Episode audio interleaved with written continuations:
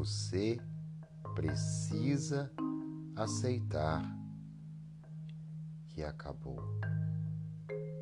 Enquanto você não entender que você não tem domínio nenhum sobre aquilo que você vive, pensa, faz e sente,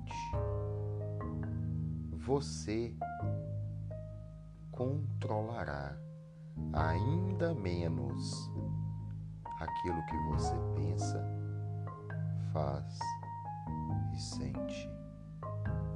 Pensar, sentir e fazer não dependem primariamente da sua vontade, mas principalmente do ambiente que a sua vontade foi capaz de construir para embasar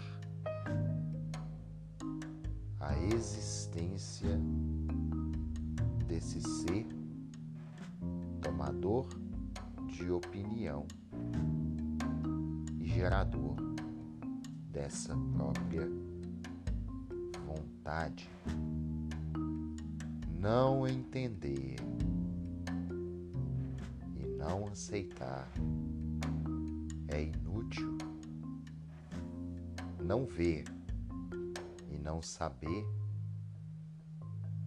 é inútil.